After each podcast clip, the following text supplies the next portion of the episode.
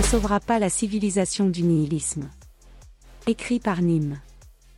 Il y a une signification très profonde dans le fait que Nietzsche reste parfaitement clair et sûr, tant qu'il s'agit de savoir ce qui doit être détruit, transvalué, mais qu'il se perd en de nuageuses généralités, dès que se pose le pourquoi, la question du but.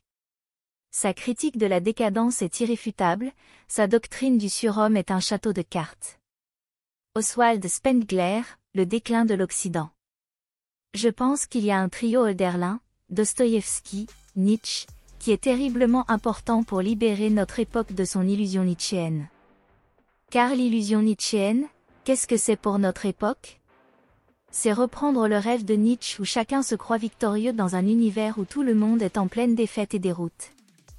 Il est évident que ça ne marche pas et que notre vision de Nietzsche est incomplète car on ne voit pas que Nietzsche est mort fou. Que cette folie près de laquelle Holderlin et Dostoïevski sont passés mais dont ils sont sortis l'un et l'autre par le religieux, Nietzsche s'y enfonce complètement et tombe dans une folie qui est la plus épouvantable de toutes. Et ce sont les meilleurs à mon avis qui deviennent fous ou qui passent à côté de cette folie parce qu'ils vivent cette expérience plus complètement que les autres. René Girard, Le sens de l'histoire entretien de René Girard avec Benoît Chantre. Dans son ouvrage controversé La volonté de puissance, Nietzsche accorde un chapitre entier au nihilisme européen. Nietzsche ne souhaitait pas le publier, et il est dit que sa sœur aurait modifié quelques passages dans le livre. Son chapitre sur le nihilisme, en tout cas, est tout ce dont on pourrait attendre de Nietzsche à la lecture de ses autres ouvrages, et je le traiterai en admettant qu'il fut écrit de sa plume. Si ce n'est pas le cas, alors les désaccords que je mettrai ici en avant seront adressés à sa sœur, mais cela n'a que peu d'importance car je veux critiquer le propos et non la personne qui l'a écrit. Qu'est-ce que le nihilisme? Comme indiqué, La volonté de puissance est un livre que Nietzsche n'a jamais fini d'écrire, et certains passages ressemblent plus à des notes qu'à des écrits détaillés. On trouvera alors au tout début ces quelques lignes pour expliquer ce qu'est le nihilisme selon lui, le but fait défaut, la réponse à la question « Pourquoi ?». Que signifie le nihilisme? Que les valeurs supérieures se déprécient. Le nihiliste est alors celui qui n'a plus besoin de pourquoi, soit dans son action, auquel cas, il est un nihiliste actif, soit dans son inaction, ce qui en fait un nihiliste passif. Le nihiliste actif agit alors, car, la vigueur de l'esprit peut s'être accrue au point que les fins que celui-ci voulut atteindre jusqu'à présent paraissent impropres. Il a détruit ses croyances. Si Nietzsche voit le nihilisme passif comme une mauvaise chose, il n'en est pas de même du nihilisme actif, qui est, pour lui, une transition de l'individu prêt à se donner ses propres valeurs. Le nihilisme suit trois étapes selon lui. D'abord, on se dit à quoi bon? Cela nous amène à chercher des réponses auprès 1. de la conscience, 2. de l'instinct de bonheur, 3 de l'instinct social, troupeau, 4. de la raison, esprit, pourvu que l'on ne soit pas obligé de vouloir, de se fixer une raison à soi-même.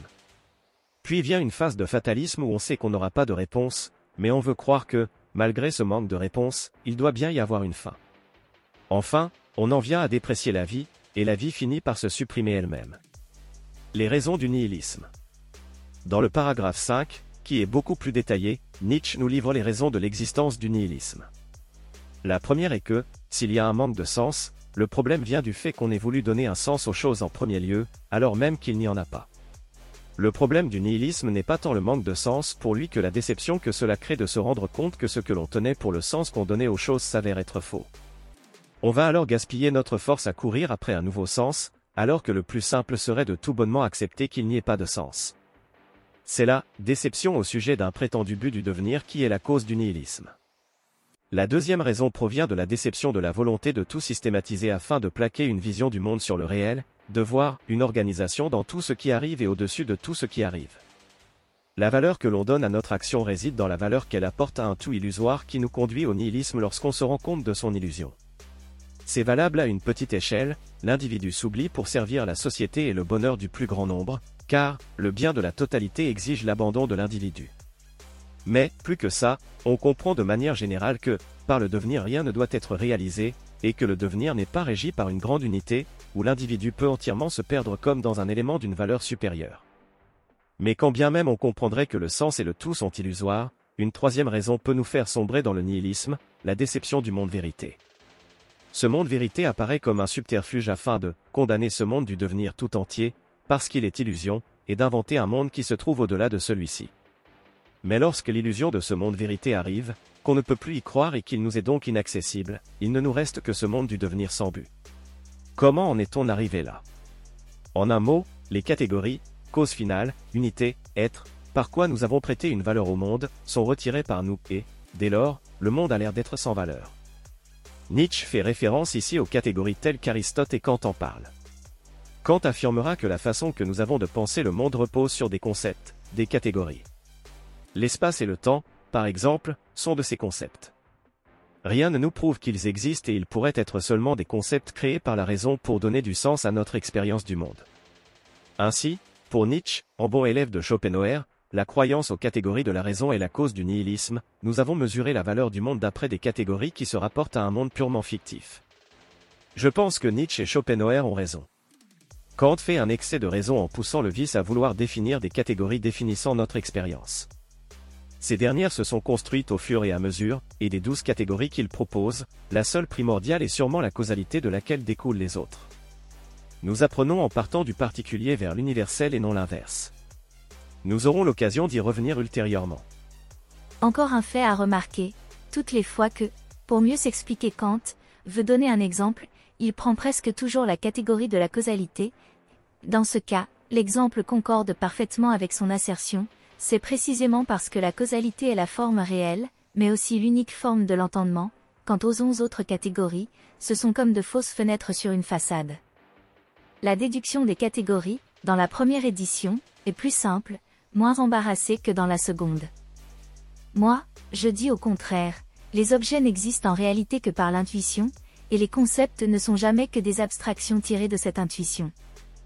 La pensée abstraite doit donc se guider rigoureusement d'après le monde, tel qu'il nous est livré par l'intuition, puisque c'est uniquement à leur rapport avec le monde intuitif que les concepts doivent leur contenu, de même, il est inutile d'admettre, pour la formation des concepts, aucune forme déterminée a priori, sauf l'aptitude toute générale à la réflexion dont la fonction essentielle est la formation des concepts, autrement dit de représentations abstraites et non intuitives, ce qui est d'ailleurs l'unique fonction de la raison, ainsi que je l'ai montré dans le premier livre. Voilà pourquoi je veux que, sur les douze catégories, on en jette onze par-dessus bord pour conserver seulement la causalité. Arthur Schopenhauer, Le monde comme volonté et comme représentation. Comment surmonter le nihilisme selon Nietzsche? Toujours pour Nietzsche, la seule façon de réellement détruire le nihilisme est de détruire ces catégories entièrement, car, lorsque nous aurons déprécié ces trois catégories, la démonstration de l'impossibilité de les appliquer au monde n'est plus une raison suffisante à déprécier le monde. Penser le monde par ces catégories nous amène à créer des valeurs qui se concluront inéluctablement par une déception et au nihilisme. Il nous faut alors abandonner ces catégories afin de définir de nouvelles valeurs ne reposant pas dessus et ne pouvant pas être déçues. Résultat, la croyance aux catégories de la raison est la cause du nihilisme, nous avons mesuré la valeur du monde d'après des catégories qui se rapportent à un monde purement fictif. Conclusion, toutes les valeurs par quoi nous avons essayé jusqu'à présent de rendre le monde estimable pour nous, et par quoi nous l'avons précisément déprécié lorsqu'elles se montrèrent inapplicables, toutes ces valeurs sont, au point de vue psychologique, les résultats de certaines perspectives d'utilité, établies pour maintenir et augmenter les terrains de domination humaine, mais projetées faussement dans l'essence des choses. Nietzsche, la volonté de puissance. Contre Nietzsche, pour Nietzsche. Le raisonnement de Nietzsche se tient et vous vous dites sûrement qu'il a raison. Pourtant, je vais précisément proposer un cadre de pensée à appliquer au monde permettant de réintroduire ces catégories. Vous ne l'attendiez pas celle-là, n'est-ce pas? Je crois que Nietzsche commet une terrible erreur. En rejetant les catégories de l'être, du tout, de la cause finale et, comme il le fait dans l'Antéchrist, de la perfection, de la chose en soi ou encore de l'absolu, il stérilise lui-même tout son propos. Il se prive de toute possibilité de faire reposer ses idées pourtant justes, voire salvatrices, sur un pourquoi solide. Sa doctrine du surhomme devient alors, comme le dit Spengler, un château de cartes. Alors je souhaite entreprendre un travail de réhabilitation de la philosophie occidentale de Platon et toutes ses notes de bas de page, contre Nietzsche, mais, au final, sa morale n'en sera que renforcée, affinée, perfectionnée la modernité a réalisé la volonté nietzschéenne de destruction de ces catégories. Le socialisme qui pensait la société de façon holiste est mort. Les socialistes aujourd'hui ne parlent plus d'organicisme. Tout est vu sous le prisme de l'individu et il faut simplement prendre l'argent des riches pour le donner aux pauvres pour le bien des pauvres. Il n'y a pas de volonté d'appartenir à tout. Pour eux, la civilisation est mauvaise et le groupe est oppressif. De la même façon, l'être n'est pas une question pour eux. La doxa est au matérialisme qui n'est jamais mis au défi. La cause finale. N'en parlons pas, toute téléologie un peu élevée est rejetée en bloc pour mettre en avant le hasard lié à l'évolution. Donc la première étape proposée par Nietzsche est effectuée.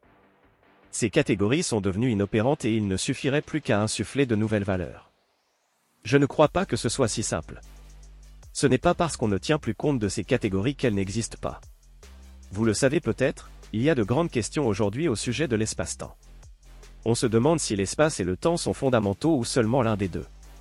Peut-être bien que les deux ne sont pas fondamentaux, ils ne seraient alors que des catégories de notre esprit, et ne sont, là, que dans une perspective d'utilité. Mais si je vous disais, hey, vous savez quoi, on ne sait pas si l'espace-temps existe, c'est sûrement une construction de l'esprit, oublions-le. Vous ne pourrez tout simplement pas l'oublier, car vous êtes câblé ainsi. C'est irréaliste de demander d'oublier des catégories qui nous sont nécessaires pour nous permettre d'être fonctionnels dans le monde. On pouvait encore trouver un élan tant que nous étions portés par la croyance du progrès, mais le nihilisme vient aujourd'hui de la déception de cette croyance, car elle était mal formulée. La téléologie divine a laissé place au bonheur du plus grand nombre et, maintenant, au bonheur de Gaïa et tous les damnés de la Terre contre l'Occident. Peut-être bien que l'idée de cause finale soit aussi importante que l'espace et le temps. Alors, ne pas donner de but ou de sens, c'est s'exposer à ce que celui-ci soit donné par un autre, et un mauvais. Enfin, je crois que refuser de chercher à donner du sens à ces catégories est faux. J'ai été un vrai Nietzschéen pendant longtemps, mais ces catégories se sont réimposées à moi par la connaissance. Il est arrivé un temps où il m'est devenu impossible de ne pas voir un tout à différentes échelles via les structures dissipatives. La question de l'être est revenue sur ma table par mon interprétation de l'information dès lors que j'ai pu faire le lien entre les structures dissipatives et la théorie de l'information. Dès lors, petit à petit, il m'est devenu plus difficile de rejeter l'éventualité d'un sens plutôt que d'accepter de voir qu'il y en avait sûrement un. Alors, peut-être suis-je en train de tracer mon chemin vers la prochaine tentative qui me conduira au nihilisme. Mais je propose d'imaginer la possibilité de tordre le cou au nihilisme sans oublier ces catégories, mais en affirmant, au contraire, qu'elles sont effectives. Qu'on se soit trompé sur le sens, qu'on se trompe encore, cela n'est pas important, mais nous pouvons imaginer que le sens existe. Nietzsche, tout anti-moderne qu'il soit, incarne par cette vision du monde l'accomplissement de la modernité. Cette dernière a commencé sa course dans le déisme en ne faisant que rejeter la vision chrétienne de Dieu tout en confirmant qu'on puisse confirmer l'existence de Dieu par la raison via des raisonnements fallacieux. Kant établira une rupture en sortant la question de Dieu, de l'âme et de la liberté du domaine de la connaissance et affirmera l'existence de ces trois choses comme croyance assumée. Nietzsche est la finalité de la modernité qui sort de l'hypocrisie et affirme que ces choses n'existent pas Heidegger, au contraire, réintroduira la question de l'être et entamera ainsi un processus de réconciliation avec ces catégories. Si j'en salue l'objectif, je crois qu'Heidegger a cependant introduit quelques confusions. Par mon travail, je souhaite humblement continuer cet objectif et corriger ce que j'estime être faux. On comprend alors aisément pourquoi Nietzsche s'opposera au christianisme et le qualifiera de nihilisme. Le christianisme a commis le crime de définir un sens à la vie, un tout et un être, et ainsi pris le risque de se tromper. Ces catégories sont nées, ou du moins furent formalisées, peu après la fondation de la première cité grecque, Athènes, en moins 800 avant Jésus-Christ, avec le début de la philosophie. Parménide, le premier, parla de l'être, Héraclite parla de l'unité du tout et, enfin, on peut attribuer une première idée de téléologie à Thalès. Il n'est pas impossible que ces catégories soient des éléments nécessaires au bon fonctionnement de la cité.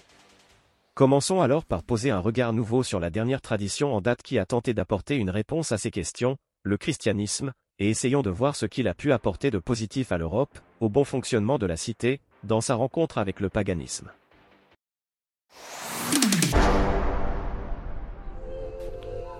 Cet audio vous a plu? Abonnez-vous à notre chaîne afin de recevoir tout notre contenu et soutenez-nous sur Tipeee, le lien est dans la description.